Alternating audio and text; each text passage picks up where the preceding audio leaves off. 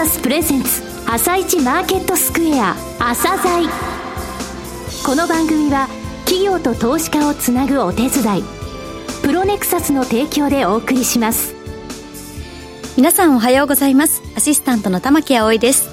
それではスプリングキャピタル代表チーフアナリストの井上哲夫さんと番組を進めてまいります。井上さんよろしくお願いいたします。よろしくお願いします。今日も楽しみな企業をゲストにお招きしています今日ご紹介する企業は証券コード7173東京 TY フィナンシャルグループです。はい、えー、東京 TY フィナンシャルさんですね。はい、こちらのグループ、えー、ホールディングスでですが、えー、えー、東京都民銀行や中央銀行、そして新銀行東京、それぞれ特徴のある銀行を有しているんですが、はい、この銀行がね、えー、この5月1日、きらぼし銀行というふうに、えー、統一されて、えー、はい、新たな銀行として誕生します。はい、えー、これからの方針とかですね、目指す方向性というのをじっくりお聞きください。はい。朝鮮今日の一社です。朝鮮今日の一社。本日は証券コード7173東証一部上場の東京 TY フィナンシャルグループさんにお越しいただきました。お話しいただきますのは代表取締役社長の味岡慶三さんです。本日はよろしくお願いします。よろしくお願いいたします。えー、東京 TY フィナンシャルグループさん。え東京都民銀行、八千代銀行、新銀行東京ですね。はい、えー、それらを有する持ち株会社ですが、もう東京 TY フィナンシャルグループさんとお呼びするの最後かもしれないですね。えー、5月1日に合併して、きらぼし銀行として、えー、スタートします。それに伴い、御社も東京きらぼしフィナンシャルグループに称号を変更することとなりました。えー、まずはですね、経営理念、えそれから経営方針の部分って教えていただけますか？はい。三つの銀行の合併まであと2週間になりましたが、関係当局との手続きを経まして、5月1日に東京都に本店を置く最大規模の地域金融館、総資産は約5兆6千億円になりますけれども、はい、きらぼし銀行が誕生しますので、よろしくお願いいたします。はい、えー、経営理念につきましては、えー、首都圏における中小企業と個人のお客様のための金融グループとして、はい、総合金融サービスを通じて、地域社会の発展に貢献するということです。はい、合併する3つの銀行についてですね、これまでも中小企業と個人のお客様を支える役割を果たしてきましたので、合併後のきらぼし銀行としての経営理念は基本的に変えていません。はい、経営方針ですけれども、2016年の8月に合併方針を取締役会決議した際にですね、はい、3点公表いたしました。うん、1つ目は、きらりと光る銀行です。はい、独自性のある金融サービスの提供によって、地元地銀として永続的に存在するということです。はい、2つ目は、チャレンジする銀行です。はい、お客様や地域経済の発展に貢献するために、東京圏の特色を生かして挑戦し続けるということです。はい最後三つ目ですけれども、思いをつなぐ銀行です。お客様や地域、職員の思いを大切にして、常に信頼され、必要とされる存在になるという、この三つをですね、方針として、はい、えー、スタートするということでございます。えー、さて、経営統合です。経営統合のビジョンはどうでしょう？はい。経営統合のビジョンにつきましては、はい、3つの銀行の合併による経営基盤を強化しまして、首都圏においてお客様から真に愛される地域ナンバーワンの都市型地銀グループを目指していくということです。はい。まあ、合併については目的ではなく、手段、経営プロセスであると思っています。うん、重要なのは合併によって企業価値を向上させ、お客様や地域社会にしっかりと貢献していく。はい、これが重要であると思っています。それを踏まえて経営としてですね、三、はい、つの視点を特に意識をしております。はい。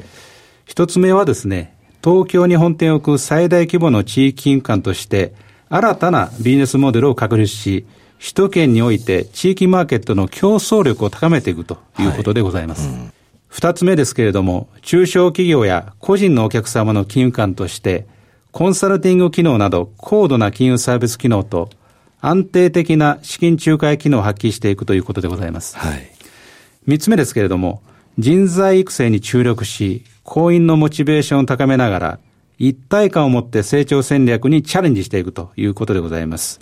今申し上げた考え方、基本方針をベースとして、きらぼし銀行としての中期経営計画を策定し、3月30日に公表したところでございます。そうですね。中期経営計画、後ほどお聞きしますが、あの、今回の統合のですね、この視点、3つの視点を大切にしていると、非常にわかりやすいですね。はい。あの、お客様、地域、うん、えー、社会ですね、職員、に分かりやすい経営ということを目指していく。まあそういう考え方がベースになっているということでございます。そうですね。先ほど来その地域ということで言いますと、首都圏という言葉がたびたび出てきました。え、東京圏という事業領域、銀行にとってはどうなんですかね？はい。まあ、東京圏というのはですね、まあ、経済規模や人口、事業所の数、うん、あるいは多様な業種など、他の地域に比べて圧倒的な経済力、はい、成長力を有しているというふうに思います。はい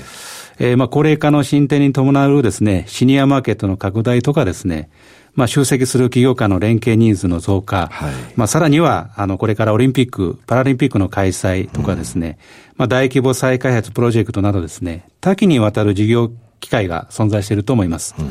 まあ、この点、東京圏を営業基盤として、幅広い店舗ネットワークを有しております、えー、地元地銀としてはですね、大きな強みであるというふうに思ってます。なるほど。具体的にはどういう部分ですかね？はい。まあ、今申し上げた恵まれたマーケットの中でですね、うん、まあ4つほどですね、あろうかなと思ってます。はい。はい、1つ目はですね、えー、東京都等の地方公共団体や関連団体との連携です。はい、連携。はい。えー、東京都とはですね、2015年9月に産業振興に関する包括連携協定を提供しまして、はい、中小企業のお客様に対して、行政と銀行が連携した様々な総合金融サービス活動を展開しています。二つ目ですけれども、はい、え創業支援への積極的な取り組みです。そうですね。はい。えー、うん、今申し上げた東京都とか、東京商工会議所、はい、日本政策金融高校、はい、あるいはベンチャーファンド等のですね、はい、外部ネットワークを活用しながら、うん、創業者のあらゆるニーズに対応できるよう取り組み体制を強化しています。はいまあ、この点、スタートアップ企業がですね、集積する東京圏の地元銀行として、まあ、創業といえば、きらぼし銀行と言われるような銀行を目指していきたいと思います。はいうん、つ目は、医療福祉分野への取り組みです。はい、まあ、この分野は専門的な知見が必要な分野ですけれども、まあ、地銀で唯一、医療福祉事業部という専門部署を設けてまして、はい、まあ、高齢化社会の下で、まあ、今後拡大するマーケットに対応しているというところでございます。医療福祉事業部、銀行の中に、そういうグループって言いますか、部署があるということですね。はい、あの専門の知見を持ったですね、えー、部署を作ってですね、うん、人材育成も含めてこれまで取り組んでいるというところでございます。東京都っていうのは人口が増えてますでしょう。はい。また、あの、高齢層の人口もどんどんどんどん入ってくるんですよね。はいそういったところでこの取り組みを強化する。そういうふうに考えてよろしいんですかね。はい、そういうことでございます。はい、さて、最後の4つ目はどうでしょう？はい。4つ目は、信託機能を活用した取り組みです。はい。え実は合併する新銀行東京は信託免許を有していることから、きらぼし銀行は信託経営銀行としての認可の手続きを進めています。まあ、すでにですね、あの、数多くご利用いただいています、公共工事、代金、債券信託、はい、コントラストという商品ですけれども、はい。うん、他ですね、まあ、今後はニーズが期待できる不動産管理信託への取り組みも強化していく、はい、まあ、こういう方針でございます。あの、公共工事、東京都多いですからね、そういったところのニーズも高いですよね。あの、中小の建設業者さんにはですね、うん、すね。非常に、あの、使いやすい、あの、商品であると思ってます。はい。えー、さて、中期経営計画についてお話しいただきたいんですが、スタートアップきらぼし。そもそもですね、このきらぼしっていう可愛い名前にされた銀行の名前をですね、そこからお話しいただけますかね？はい。えー、新しい銀行の名前を決めるに際してはですね、はい、職員の公募で決めました。あ、そうなんですか。はい。えー、約3000人のですね、はい、職員がですね、まあ自分がですね、えー、支持する名前をですね、はい、役員も含めて公募でですね、えー、やったということで、その選定の中でですね、えー、まあいくつか候補が上がってきましてですね、はい、まあ最終的にですね、えー、ある職員の採用するきら星と、はい、これがいいねと。いうことでですね、選定に至ったという、まあそういう経緯でございます。なるほど。まあこの言葉にはですね、はい、えー、まあ地域でキラリと光る銀行という経営方針ということもありますし、はいねはい、まあこれから東京圏というですね、大きな空でですね、まあキラリと光る銀行を目指していきたいなというふうに思っています。さて、えー、この中期経営計画のですね、ポイントいくつかあると思うんですが、教えてください。はい。一つ目はですね、はい、営業活動の見直しです。うんいわゆるプロダクトアウトの営業からですね、コンサルタント営業に転換してですね、お客様との対応を重視する営業、うん、まあ、これに切り替えていくということでございます。はい、まあ、対応を通じましてお客様の理解を深めて、はい、お客様と課題を共有して、課題解決に向けた提案を行ってですね、はい、お客様の信頼を得て、ファーストコールをいただける。なるほど。まあ、こういう銀行を目指すという点です。はい。えー、ファーストコールについてはですね、えー、年間7000先を目指す KPI ですね、はい、目標値も導入したということでございます。うん、経営におけるこれも重要な指標として、はい、銀行として考えるということですね。はい、そうです。なるほど。また、あの、対話する銀行としてですね、はい、お客様と対話できる人材の育成。なるほど。まあ、これも重要ですし、すねうん、また対話の時間創出のためのですね、業務の改革。まあ、これも重要ですので、合わせてですね、取り組んでいくということがですね、一、ね、つ目の英語活動の見直しとい。う点でございます。うん。えー、二つ目はですね、はい、営業体制の見直しということでございます。営業活動が一つ目、営業体制が二つ目ですね。はい。はい、こちらは都心を除く営業エリアを7つの地域本部に分けまして、はい、本部長には執行役員クラスを当てまして、はい、現場に融資や人事等の権限を大きく移譲し、はい地域特性に応じたニーズにスピーディーに対応する地域密着型の営業体制に改めたという点でございます。はい。決済までが早いということですね。そういうことでございます。三、うん、つ目はですね、まあ、合併する銀行として、まあ、当然ですけれども、うん、システムの統合とかですね、はいうん、あるいは近隣店舗の集約再配置、はい、あるいは本部人員のスリム化等のですね、経営の効率化を進めていくということでございます。すねはい、今後2020年度にかけて順次取り組んでですね、2022年度にはですね、年間105億円以上の合理化効果を見込んでいるというところでございます。大きいですね。さて最後4つ目は？はい。4つ目はですね、えー、チャレンジする銀行としての新たな事業領域の挑戦です。はい。昨年11月に設立しました子会社のキラボシテックですね。テック。はい。はい、まあ、すでに銀行を作る前から、あキラボシという名前を付けた子会社ですけれども、はい、えー、キラボシテックはですね、えー、私どもがビジネス特許モデルを持ってます、はい、前級ですね。はい。前級と言いますのはですね、まあ、現在100万人以上の方がですね、登録している給与の前払いシステムの商品名ですね。はい、給与の前払いということで前給という商品名をつけてますけれども、まあ、こちらをボタンにした会社ですけれども、こちらの分野はですね、はい、フィンテックとの親和性が期待できる分野であると思ってます。はい、まあ今後様々なですね、アプリを充実させることによってですね、例えば電子決済とかですね、はい、あるいはトランザクションレンディングですね、うん、こういう新しい分野の展開もですね、まあこれから検討していきたいというふうに思っているところでございます。新たなサービスですね。はい。はい、最後になりましたが、リスナーに向けて一言お願いします。はい。5月1日に、えー、東京圏に新型タイプの都市型地銀であるきらぼし銀行が誕生します。はい。チャレンジスピードをベースとした起業家精神で、まあ、日本経済の中核であります、東京圏の地域経済の発展に貢献してまいります。きらぼし銀行へのご愛顧、ご支援をどうぞよろしくお願い申し上げます。味岡さんどうもありがとうございました。どうもありがとうございました。今日の一社、東京 TY フィナンシャルグループをご紹介しました。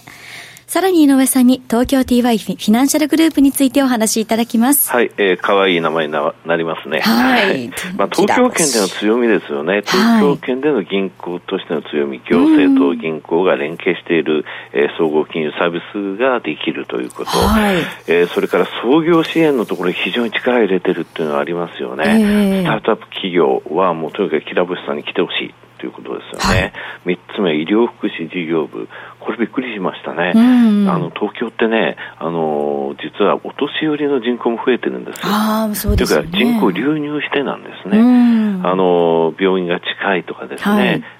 すぐ住みやすいっていうので、東京来るんですよね、うんうん、あと信託機能を持ってるということですよね、はい、あのロングバージョンでですねそのきらぼし銀行の人材の育成の仕方っていう部分を、えー、きちんとお話しいただいてますので、はい、えー、そちらもお聞きいただければと思います。はい。じゃあホームページのロングバージョンぜひお聞きください、はい、それでは一旦お知らせです企業ディスクロージャー IR 実務支援の専門会社プロネクサス。上場企業のおよそ6割2200社をクライアントに持つ。これはアジア証券印刷の時代から信頼と実績を積み重ねてきたからこそ。さらにプロネクサスが目指すのは企業と投資家をつなぎ日本の株式市場を活性化させることです。プロネクサス、私たちは個人投資家の皆さんを応援します。井上哲夫、今日のストラテジー。それでは井上さん、後半の解説もよろしくお願いいたします。はい、えー、日本日経平均とですね、ダウ、えー、2日ともですね、はい、同じような展開でそれぞれの市場上がってるんですね。えー、ダウは212ドルと213ドル上昇。はい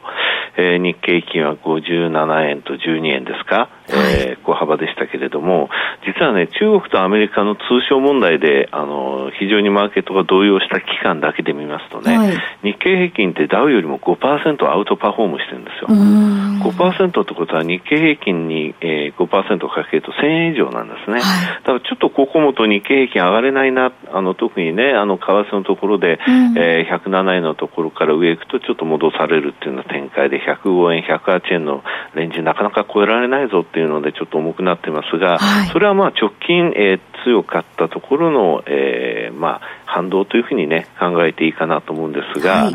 ここを思うとね、マーケットやっぱ落ち着いてるんですよね。ダウが大きく下げたのが2月の1日なんですが、665ドル、えー、下落したのが2月2日か、えー、その前の日レベルのですね、数字がいろいろと出てきてるんですよ。はい、例えば恐怖指数ビックスですが、昨日15.25%まで落ちたんですけれども、これあの3月9日に1日だけ14%台の数字出てるんですが、それ以外で言うと2月1日、つまつまり嵐前夜の数字ね、そこまで戻ってると思いますね。はい、で日経平均 VI、ボラティリティインデックスっていう同じような指標があるんですが、これ昨日16.88なんですよ。はい、これあの、えー、2月2日の